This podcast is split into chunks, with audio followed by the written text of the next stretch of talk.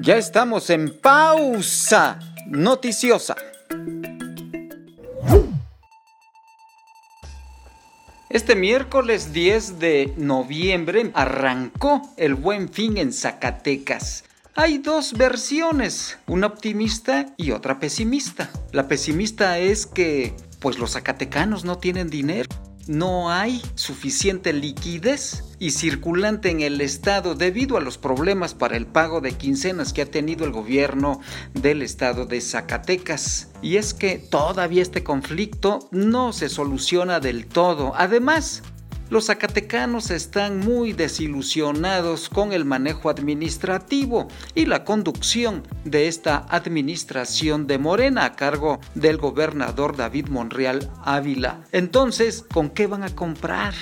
Esa es la pesimista. La optimista está en los comerciantes zacatecanos. Ellos prevén un incremento del 20% en el número de comercios que puedan incorporarse a esta estrategia de ventas del buen fin. Y es que ellos están estimando pues una derrama de hasta 80 millones de pesos durante este buen fin.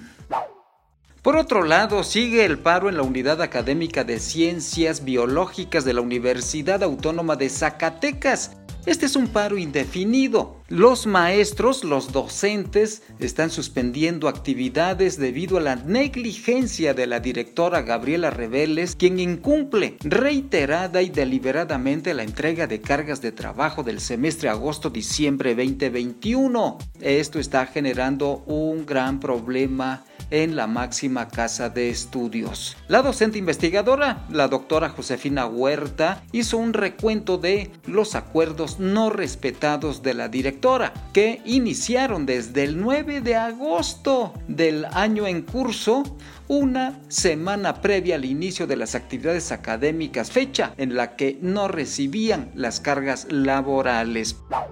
Finalmente hay que sacar ya los suéteres, las bufandas, las chamarras, todo lo que sea abrigable porque el Frente Frío número 8 está ya entrando y se prevé que mañana se van a generar temperaturas muy bajas que irán hasta los menos 5 grados centígrados.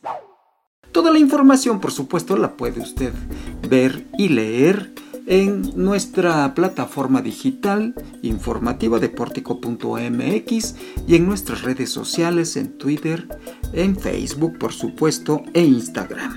Soy Juan Gómez. Hasta mañana.